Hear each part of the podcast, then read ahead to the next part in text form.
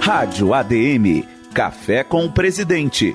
Opinião em um bate-papo descontraído com os presidentes dos conselhos federal e regionais de administração. Olá, eu sou Denise Coelho e nessa semana, no Café com o Presidente, nós vamos conversar com o presidente do Conselho Regional de Administração de São Paulo, Alberto Emanuel Carvalho Itaker, diplomado em Direito e Administração, com cursos de extensão no Brasil e no exterior, o ITAC já atuou na direção e no conselho de diversas empresas e instituições nacionais e multinacionais, com destaque para TIM, Marisa, Caixa, IBGC, entre outras. Uma bagagem de peso e bem ampla, não é, presidente? Seja bem-vindo. Olá a todos e a todas que nos ouvem hoje pela rádio CFA. É um prazer estar aqui conversando com vocês. Obrigado pelo convite, Denise. Realmente, já são alguns anos de jornada profissional que me trazem hoje aqui para compartilhar com vocês a gestão que estamos fazendo no CRA de São Paulo. Como nós sabemos, um dos papéis desempenhados pelos conselhos regionais de administração é a fiscalização. E um dos resultados interessantes que o regional alcançou neste primeiro ano de gestão foi o aumento do número de concursos públicos fiscalizados, superando o total do ano passado. O que contribuiu para esse resultado?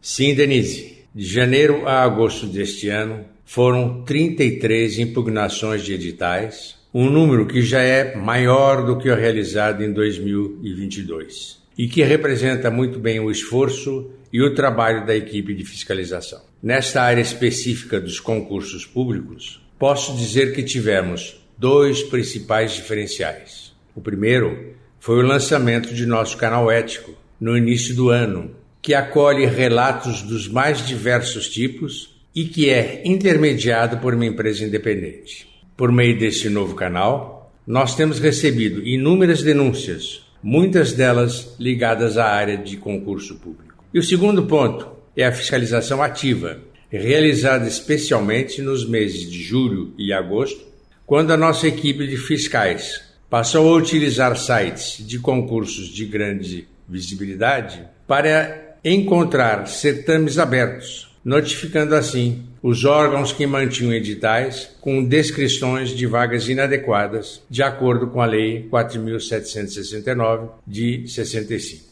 Ainda sobre fiscalização, o CRA Paulista também avançou na área de administração de condomínios.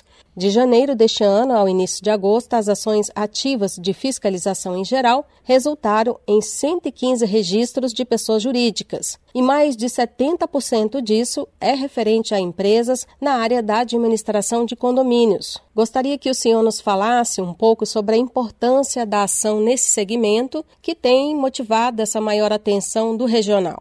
A área de administração de condomínios realmente tem nos trazido resultados muito bons e esse número que você citou é importante para dimensionarmos tanto o trabalho que realizamos aqui no regional, como também o engajamento das empresas, que têm se conscientizado da importância do registro bem como do diferencial que ele representa no mercado. Hoje percebemos que a sociedade e principalmente os moradores de condomínios têm cobrado a regularização e o devido registro das administradores como forma de garantir o bom trabalho dessas empresas que possuem rotinas muito complexas e que envolvem a gestão em vários setores, como financeiro, de pessoas, de logística, entre outros. O nosso canal ético também tem recebido muitas denúncias sobre administradoras de condomínio que atuam irregularmente. E ele passou a ser um termômetro para nós, pois conseguimos saber o que tem sido importante para a sociedade, podendo desta forma direcionar nossos esforços para segmentos como esses que demandam maior atenção. Presidente, nós tivemos neste ano uma programação intensa a partir do mês de setembro para celebrar o Dia do Profissional de Administração. Como foram as ações em São Paulo? Aqui em São Paulo, nós tivemos pelo segundo ano consecutivo a homenagem ao Dia do Profissional de Administração na Câmara Municipal de São Paulo.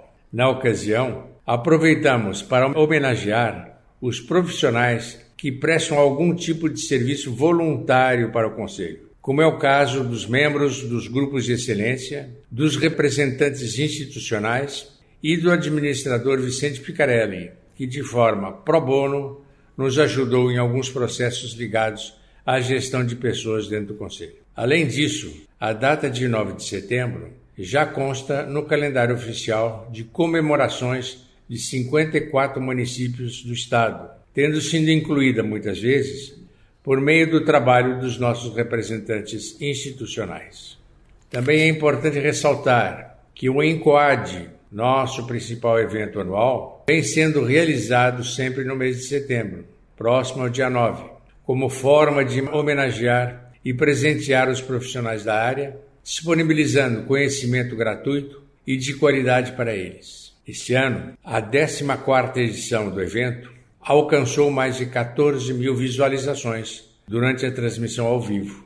E até o momento, os vídeos dos dois dias de evento, que seguem disponíveis no nosso canal do YouTube, já contam com mais de 95 mil acessos. Além de tudo isso, promovemos a 42ª edição do Prêmio Administrador Emérito, que anualmente homenageia ou um ou uma profissional que tenha contribuído para o real aprimoramento da administração no país. Este ano, o prêmio foi entregue à administradora Andréa Álvares, uma das executivas mais influentes do Brasil. Vale ainda comentar que, pelo segundo ano consecutivo, a escolha do homenageado foi feita por meio de voto popular dos profissionais registrados no CRA de São Paulo. E também, pelo segundo ano consecutivo, a vencedora foi uma mulher. E nós estamos aí finalizando o primeiro ano de gestão.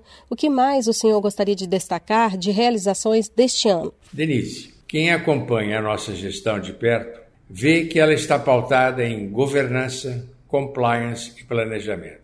Hoje em dia, é impensado estruturar qualquer projeto minimamente sustentável sem se pautar nesse tripé. Por isso, no CRA de São Paulo, temos buscado avançar nas principais razões de desistir do Conselho, que são fiscalização e registro, não sem antes dedicar muito tempo e trabalho para colocar a casa em ordem, pois só assim conseguiremos continuar de forma mais segura em direção aos nossos objetivos. Posso até exemplificar para você estas premissas por meio de algumas ações concretas, como a instauração de uma comissão de sindicância na área de fiscalização para sanar diversos vícios e inconsistências do passado, e a participação de agentes fora da estrutura do CRA para auditar nossas principais rotinas, em especial da área financeira, bem como colaborar em pontos vitais da estrutura da autarquia, como o planejamento estratégico e a gestão de pessoas.